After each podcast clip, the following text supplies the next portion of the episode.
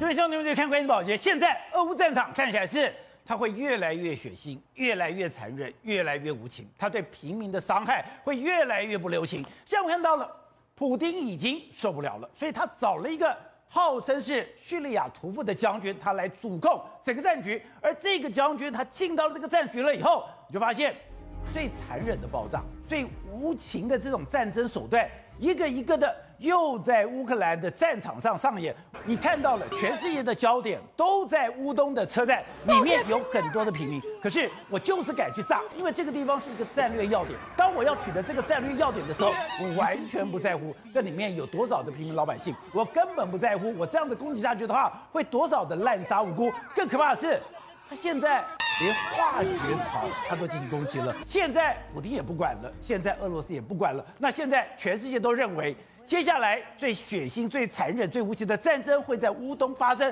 所以现在两边的重兵器都会在这个地方集结。两边的重兵器在这里集结之后，到底它是一个旷世废、旷日废时的一个持久战，还是说现在两军其实也等不下去了？现在西方世界跟俄罗斯两军就会在非常短的时间里面决战顿巴斯，而要在这个地方。一较高下呢？好，我们今天请到了兵队大非常熟悉的财经专家黄寿松，你好，大家好。好，第二位是美岛电子报董事长吴子嘉，大家好。好，第三位是才有很多战场经验的资深媒体人梁东明，东明你好，大家好。好，第四位是资深媒体人陈东豪，大家好。好，第一位是时事评论李正浩，大家好。好，第六位是台湾国际法学会的副院长林廷辉，大家好。走，你说现在俄乌的战况又到了一个新的这个阶段，而这个新的阶段找来这个叙利亚屠夫之后。他有更可怕、更凶残、更无情的一个打击。对，还有在整个战场上决战乌中乌东，对，势在必行了。而且决战乌东现在是乌克兰跟俄罗斯双方的最后的目标。为什么？普京说五月九号要胜利，那一定要拿下乌东。现在泽泽伦斯基说什么？我们要在乌东击败俄罗斯，否则我不跟俄罗斯谈判。哦，所以现在双方的乌乌东的，特别是顿巴斯大会战，已经是要展开了。你说双方都把焦点放这里了？对，那顿巴斯大会战的开始哦，普京先下了第一招，第一招什么？换将。把这个顿巴斯会战的这个操操盘人换成什么？叙利亚屠夫的德沃尼科夫。德沃尼科夫上来之后，你就知道说更血腥的画面，屠杀平民或是不择手段的这个手段，可能都完全会出现。他是谁？为什么他一出来以后？引起了全世界的注目嘞！而且原本的俄罗斯在入侵叙叙利亚战争的时候，原本打的是其实打的并不好，可是换上德沃尼科夫之后，他开始啊对付平民老百姓，手段更加凶残之后，扭转整个战事。所以现在呢，等于是普丁把他在叙利亚一个救命将军，现在把他摆到乌东战场上面，所以你要知道接下来的战争会更加的血腥，更加的残暴。所以他的名字出现之后，你就发现乌东那个哎。都是人潮的车站，你居然敢去轰炸？对，甚至你那个非常重要的机这个机场，对，你也去轰炸？对，油库你去轰炸，连。化学槽你都不放过，而且普京现在把重本都压上去了。你看啊这个二二 S 四就郁金香自走炮，全世界攻击力最大自走炮，现在都派到乌东过去了。再来瓦格纳佣兵千名千名的佣兵进到这里面，车臣部队也都去了。所以现在等于是他所有的压箱宝都在这个地方。甚至现在美国的卫星图拍到什么？我们之前不是有六十四公里的长蛇阵？对，现在不是六十四公里，现在是十二点八公里的长蛇阵，开始从什么哈尔科夫这个地方往南走。你看这里面有包括坦克车。自重的自重的车辆，这个牵引的这个自走炮的，还有这个非常多炮弹的装甲车，全部现在十二公里的长蛇阵往顿巴斯地区去了。所以你说现在不是只有乌北这些地方，我刚刚讲的像基辅啦、苏美这些地方，我慢慢撤开，现在连哈尔科夫的部队，对，现在也积极。非常急忙的往顿巴斯来集结。对，那不止这样，事实上现在乌克兰也把这个他们获得这个捷克斯洛伐哎斯洛伐克的这个萨姆三百的飞弹，现在把它布到这个地方去。所以你看双方啊，现在在乌东可以说是精锐进出，所有的压箱宝都压在乌东的这个决战上面。好，那刚才讲的，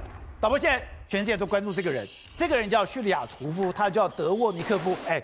他的表情非常的凶狠，是战功彪炳，以冷酷无情著称。没错，他在叙利亚的时候就曾经用化学武器攻击平民老百姓。他用过化学武器，所以你知道他的手段是多么残忍。所以我们在上个礼拜，这个克拉莫托斯克的这个地方火车站的火箭炮击，这个地方就是他的手段，而且他的手段不止残忍，而且非常的让你看得毛骨悚然。你看他在飞弹上面写什么？给孩子们，哎、欸，怎么会这样子？你明明是炸死人，你还在飞弹上面写的给孩子们，这摆明就是在恫吓你们大家，不是吗？好，那除了这个之外，现在大家认为说这是什么飞弹？这是圣甲虫的这个飞弹打到这个地方来。好，那不只是说他在叙利亚战功非常彪炳哦，事实上他很熟悉乌东这个地方哦，哦他熟悉顿巴斯，多年来的时候曾经也跟乌克兰的政府军在这边作战，所以等于是说他现在了解顿巴斯地区，而且他在叙利亚的战功让普丁决定把他派到前线上面去跟乌跟乌克兰做一个决战。你说现在这个气氛越来越紧张了，也看到为什么现在西方世界开始要进到了乌克兰，要给予最后的援助，因为在时间上面，普丁已经给了一个五月九号的期限。另外，在地点上，决战顿巴斯。没错，为什么决战顿巴斯可以？你可以相当的明显呢？是目前为止来说啊。这个俄罗斯几乎把所有的火炮现在都压制在乌东这一带。你看炮轰什么地方？马利波不用讲，马利波已经被连续轰炸了，完全不成人形。他还在炸，在你轰炸。它不止马利波，像现在几个大城市，一个叫波帕斯纳这个地方，波帕斯纳这个地方，你看乌东的非常南边的一个非常重要城市，他你看他用什么轰炸？宝杰那他用什用白磷弹，用燃白磷弹、燃烧弹这样不断的炮轰。他炮轰什么？乌克兰军队相关的这个阵地，你看。夜晚的时候，这个白磷弹这样真的是看让人看了毛骨悚然，还不止这个样子。宝杰，那事实上他现在抛什么？卢比内日，卢比日内市，卢比日内市来说话，目前为止来车臣部队进到这个地方，跟乌克兰军方在做一个决战，还不止这样。那卢比卢比日内是有一个地方，它出产了这个硝酸，对，硝酸化学草，就被像俄罗斯军方就去那边攻击，他不管你那么多，因为他知道说，我这样攻击下去，不止里面有车臣部队，我攻击这个化学草之后，化学草出来的那些所有的这个烟呐，所有的这个这个所谓的出来的有毒物质，会伤害到当地的老百姓。就我们刚刚看的画面，这些都是毒烟，对，这个毒烟你等于说我光是吸进去、呼吸进去。都会造成伤害的，而且这个呼吸进去的话，可能会中毒，或者是说肺水肿这样的状况。他不管了，他就轰炸下去。轰炸下去的时候，结果没想到他算算是有点失算。原本他轰炸在这个地方，卢比日内这个地方，就没想到风是这样吹，就反而吹到原本他吹到俄罗斯控制的卢甘斯克的这个地方的这个原本是俄罗斯控制的地方，就反而是这样。但是他也不管。反正我现在就是轰炸，先轰炸再说。他完全都已经，所以那个毒烟漂流的方向是漂流到俄罗斯的阵地去。没错，好，不管他也不管了。好，另外一个还炮轰什么？涅伯罗市，涅伯罗市是什么？第四大城，他照样来炮轰第四大城。现在整个城市机场也完全被毁灭，所以你你可以看到，他几乎都把全部的重心摆在乌东这个地方炮轰，他也没有已经没有在攻击这个基辅其他城市，他就在乌东这个地方不断的轰炸，不断的轰炸，做未来的做决战的做准备。所以说，现在俄罗斯根本就是破罐破摔。你说我犯战争罪，所以。现在本来战争约束的，你不可以用白磷弹，你不可以用集束弹，你不可以用这种大规模的杀武器，甚至你不可以用化学武器。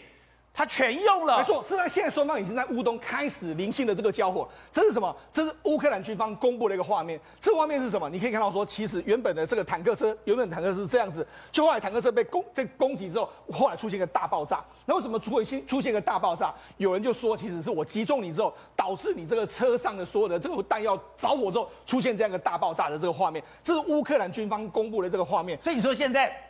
在顿巴斯的周围，这种小规模的战争已经密集在发生了。没错，那事实上这是卢甘斯克。卢甘斯克是什么？俄乌克兰的空军呢，去轰炸俄军在这个地方的弹药库。所以你看，乌克兰的空军也有出出动哦，他开始准备轰炸卢甘斯克。乌克兰的空军出来了，双方当然都要先把对方的火药库啦、军粮或者说油弹库。我们看前几天的时候，俄罗斯不是轰击了四个地方的油弹库吗？他们现在是双方在互相轰炸。哎不只是互相轰炸，在马利波北边这个地方，这个地方是什么？俄罗斯公布说的，我用什么猎户座的这个无人机摧毁他们的这个俄乌克兰的这个装甲车。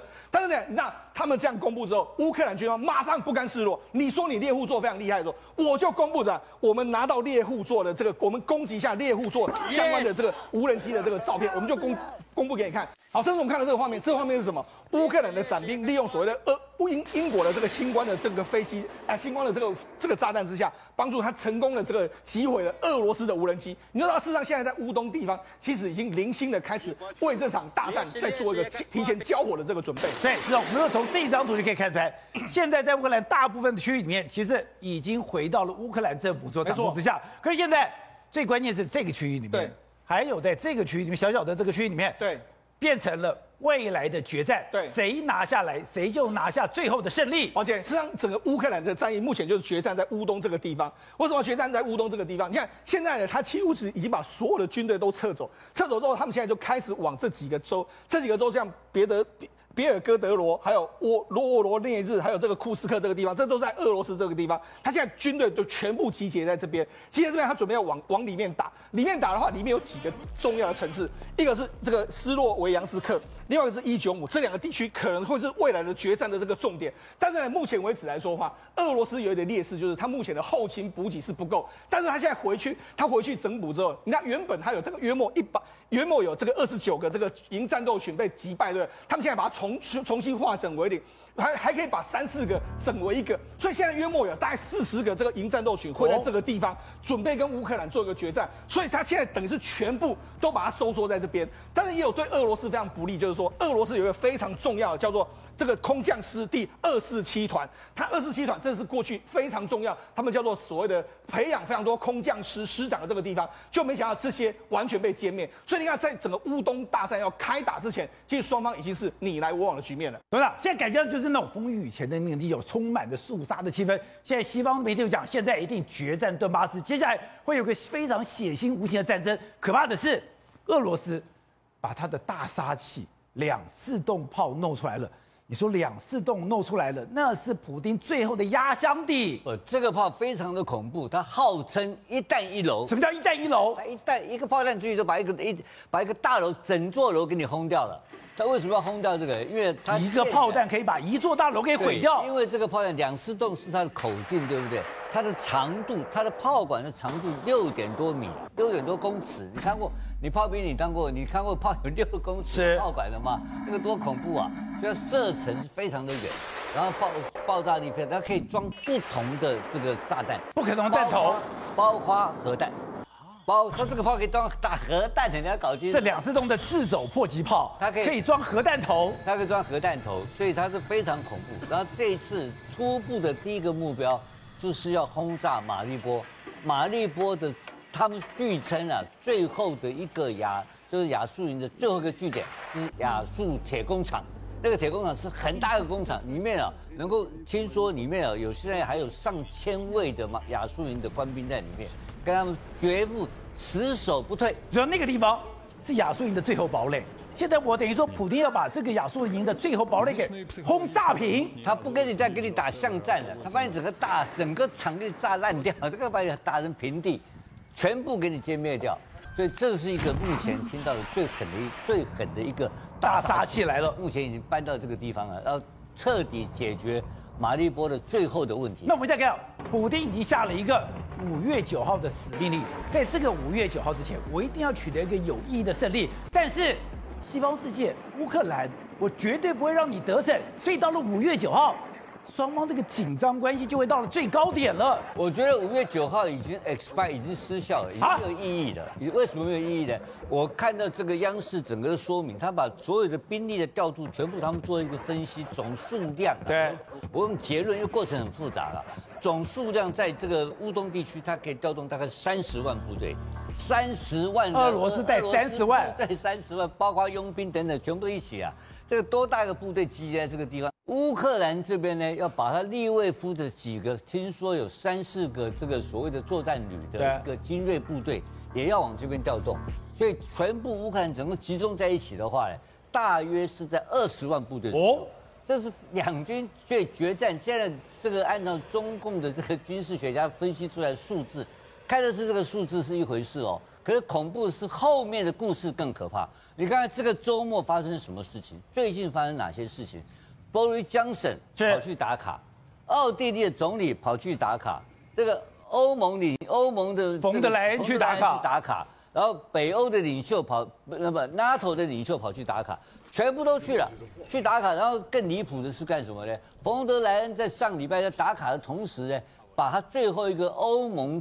参加欧盟的邀请书的一个一个 questionnaire 一个问答题丢给了泽伦斯基，那不就代表乌克兰可以进欧盟了吗？他对他讲得很清楚，因为欧盟一般来讲的话，这个题目我丢给你，到你回来的时间大概要两三年时间来审查。他现在给他开绿灯，他说以前我们这好几年我他演讲讲的，他说我相信这个，我们以几周作为单位，几周几周就要参加欧盟。那我请问你一个很简单的条件，今天以乌克兰的财力的经济力量有资格参加欧盟吗？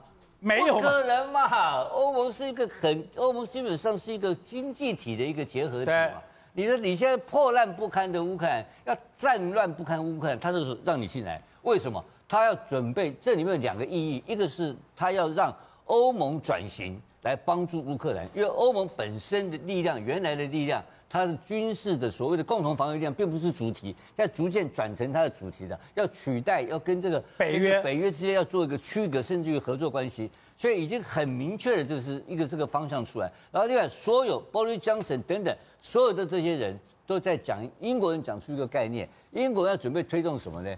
推动英国的租借法案，他也要给，也要给武器了，要给无无限制、无上限的给。无上限的给他，就是全部借贷，对，无息借贷，任何武器都给。而且，这些武器是什么武器？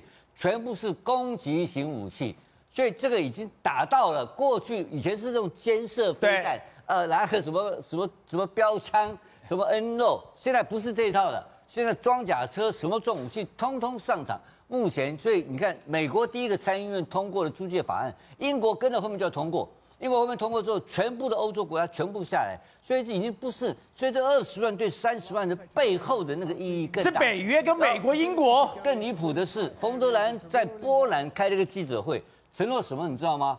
他募款，他帮募多少款？你知道吧？募一百零一亿的欧元给他德仁斯基，一百零的欧元，一百亿的欧元就可以打好久啊！你要看看这个俄国这边的话，一天要打一亿美，那没有打到没有钱，最后打钱嘛。所以这两两个战争呢，我认为在这个顿巴斯战争会打得非常非常惨烈。那这个就在最近这几天，我们大家睁大眼睛在看。好，正好刚刚讲的，现在在俄乌战争里面，第一个是你看到了普丁抓狂了，所以他把他最凶狠的将军派到了第一线，重整整这个战局。还有他现在对一个平民老百姓已不遮掩遮掩了，狂轰滥炸。但是在西方世界里面。Boris Johnson 今天进军乌克兰，今天冯德兰也进到乌克兰，现在很多人也跃跃欲试，大家等着，到时候布林肯你什么时候也要进去？代表现在西方世界介入这场战局已经不演了。哎，没有错，而且呢，他们帮乌克兰武装到了牙齿，就准备打这乌东的大会战，而且是几万名士兵的武装，他是把每一个士兵都配备好。第一个给的当然是美军，对不对？美国现在给乌克兰给多少？给五千万发子弹，四点五万人的头盔跟防弹背心。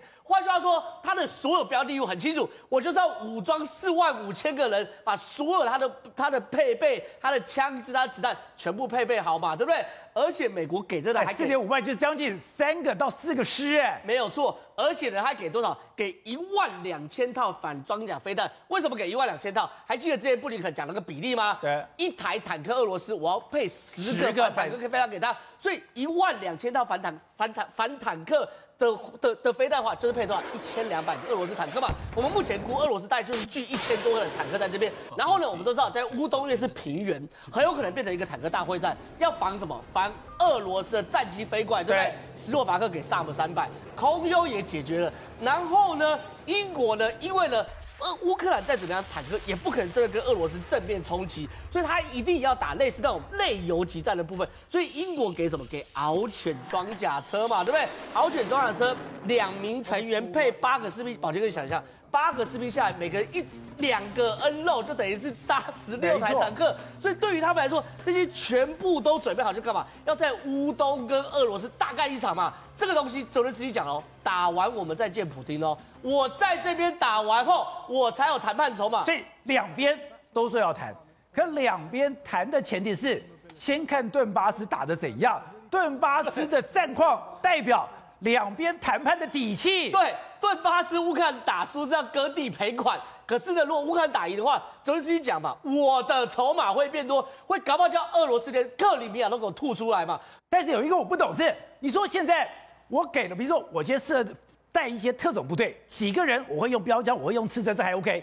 你现在给了四万多个装备，四万这么多这个子弹，哎，这些人他懂美式的特备，能够用吗？现在传出来是美国的加州国民兵在帮乌克兰去训练啊。国民兵能干嘛？宝杰哥，我跟你讲，世界第一名的军队是美军，你知道世界第二名军队是什么？美国国民兵。你不要误会，你不要以为是俄罗斯。世界第一名的军队是美军，第二名是美国。那不是民兵而已吗？我再讲一次，比如说陆军哦，美国国民兵是配三千台的 M1 主战坦克哦，俄罗斯的 T90 只有两千台，中国的994只有一千台，俄罗斯加中国坦克都没有美国国民兵的坦克多。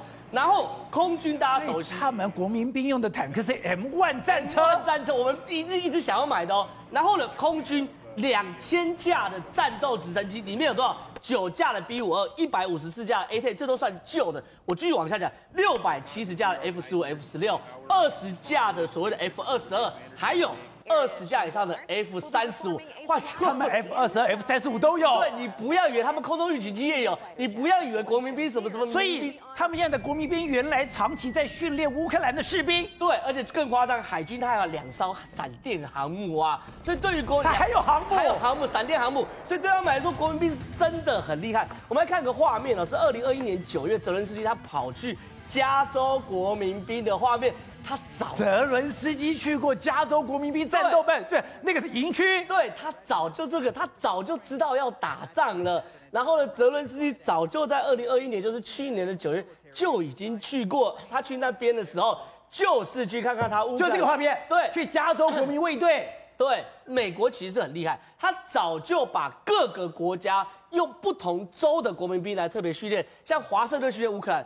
台湾是夏威夷国民兵啊，是吗？对，因为夏威夷的海岛环境跟台湾很像，所以他们有的设备跟台湾非常非常类似，所以我们今年已经派人去夏威夷观摩了，所以整个影子部队早就已经设计好了。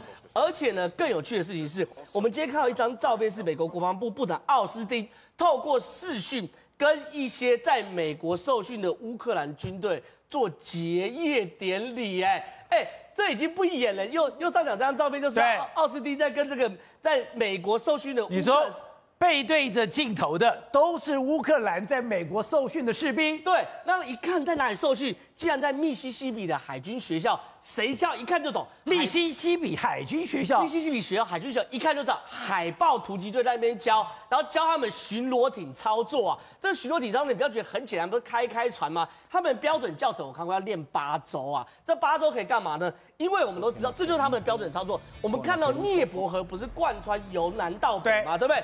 关键并不在南方的赫尔松，关键在于大家如果去看基辅周遭，聂伯河是把。把基辅刚好切一半，对。而西基辅北边的伊尔平、布查跟格斯托梅利都有非常多河流的支道，会绕经这些城市，所以教他们河流作战。对，所以其实守基辅很大程度要靠河流去守。所以你会看到很多俄罗斯在做什么呃工工工兵班工兵的攻势的时候，不是要先架桥，坦克再过去，后来莫名其妙都被炸掉，后来他们就怀疑是两栖作战那边去做做所谓阻扰的。所以对于美国来说，不管是在基辅的防御，还是整个乌克兰大作战，甚至乌东最后的大会战，其实美国都帮他做好准备。好，提问，没有想到美国在这个战场上面介入这么深，而且刚刚讲到布林肯还讲哦，或者苏利文都讲，我现在在讲话的一个同时，我们现在美国的军援是源源不断的送到了乌克兰战场，就是我的装备给你，我的人员也训练。刚刚我觉得最夸张的是，原来他透过这种国民兵的训练，已经把这个。河流作战都交了，对，不止国民兵哦，刚刚这个奥斯汀特意的就是要试出这样的视讯给大家看的，但后面那个 logo 都没有拿掉，也没有弄马赛克弄掉，就是要告诉大家说，其实乌乌克兰的军队早就在开战前后就已经到美国，而且到密西西比这一个城市哦，去进行这样的一个训练。那训练什么东西呢？就是所谓的气垫艇的一个概念，气垫艇小艇的概念，用这种方式在乌克兰的，因为乌克兰自己也有生产野牛气垫船没有做，问题是它是在黑海要用的，对。它是海上用的，但是在河流要用的话，它有一定的技巧跟一定的方式，所以它现在如果要用涅伯河或者用相关的这些河流来做所谓的攻击性，或是用运输来讲的话，这个战绩就非常重要。所以我们来讲，现在等于俄罗斯为什么要去炸乌东那个车站，是因为它是哈尔科夫到顿巴斯之间非常重要的一个转运站。如果铁路都这么重要，河流更快。所以今天，哎，今天美国介入的话，我可以。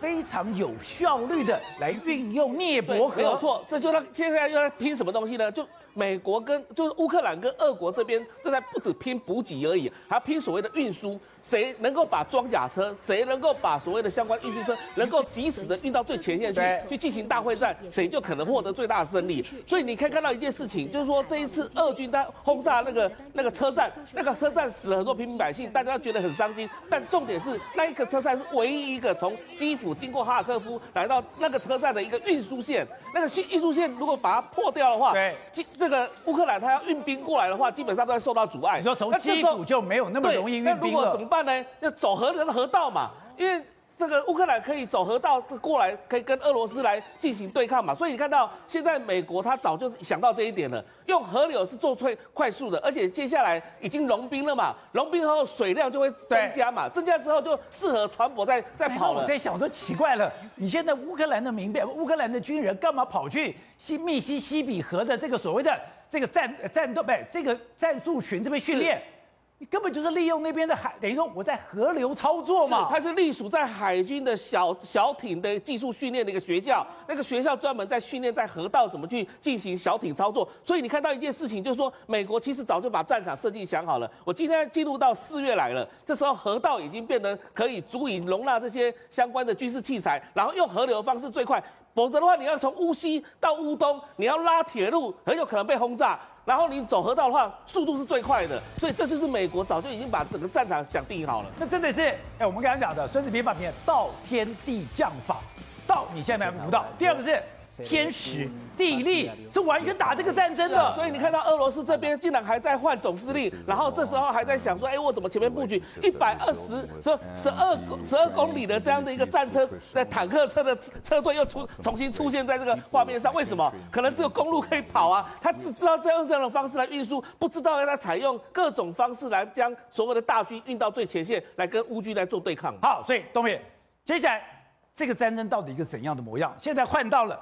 这个所谓的叙利亚的一个屠夫，他真的毫无留情的会大规模的伤害吗？而且我刚刚讲的，你杀乌东、打乌东那边，搞了半天是我要破坏这个地方，我根本不在乎这个地方有多少平民老百姓。而泽伦斯基也讲了，现在我要把乌东顿巴斯给弄拿下来之后，我才有办法跟俄罗斯来谈。现在啊，换上这个指挥官呐、啊，当然就是要大规模杀人了。这个是毫无疑问的。你也觉得他大规模杀人？那当然，那绝对，他之前已经开始了嘛。你现在我们现在还不知道的马利坡的惨况，对，我们知道了布查啊，还有包括几个地方，我们已经看到了。那俄罗斯现在这个打法啊，包括要要这个派这个人上场，那基本上就是一个国家级的恐怖攻击，啊，他要把你这这些方面打打垮掉，心理上这些打垮掉。但是国家级的恐怖攻击来形容，但是能不能得逞呢？不会得逞的，不会得逞的。这个战争就是美国跟法呃英国在后面。那我从政治角度来讲好了。对。拜登他是要借由这个战争，第一个最主要的目的当然是把普丁把俄罗斯打垮。第二个，他要实现他在竞选时候讲的“美国回来了”。啊，如果在这种情况下，你认为他会让俄罗斯打胜吗？不会。啊，美国在北约。这边的布置啊，包括北约这些盟国的布置，你认为他会弱过俄罗斯吗？可是不，俄罗斯不是把大杀器都弄来了吗？他的两次动的自走迫击炮不都已经来了吗？他已经开始我要狂轰滥炸了，不是吗？我们看到狂轰滥炸了，马利坡被炸成这个样子。对，他他他把马利马利坡攻下来了吗？到目前还没有攻下来，对不对？卡基夫也是一样啊，是攻了四十多天了。那这个就是我为什么一直我到今天还认为，啊，乌克兰，我认为他并没有意要跟他正面对抗，对做大会战，这个是对他不利的，这个对俄罗斯是有利的，俄罗斯很会打这种战，他最希望有一场大规模会战，他也希望打这个仗，啊，他现在布置在这边，这个对他有利哦，因为他的补给线现在是很短了，对，跟跟那个基辅六十四公里那个车队不一样啊，他现在补给线就在他后方啊。所以他是很有把握要打这个仗的。那如果说是，呃，乌克兰军队跟他正面对抗，我认为胜算其实很小，我认为很小，因为到目前为止，乌克兰的军队还是以打游击战，啊，这个方式让俄罗斯军队打不赢。是，当然现在情况是不太一样，因为有很多这是攻击性的武器进来，因为因为美国跟英国都进来了。是，是不是美国已经把整个战场的情况已经，呃，各种情报已经收集清楚了？对，认为说可以把，呃，乌克兰可以把俄罗斯彻底的击败在，在这个顿巴斯这边，这个我不知道。这个我不知道，但是我到目前为止，我还是认为，你维持原来的打法，你迟早会胜利的。现在已经证明了，是不是？东西没坏就不要修。是东西没坏，你就不要去修它。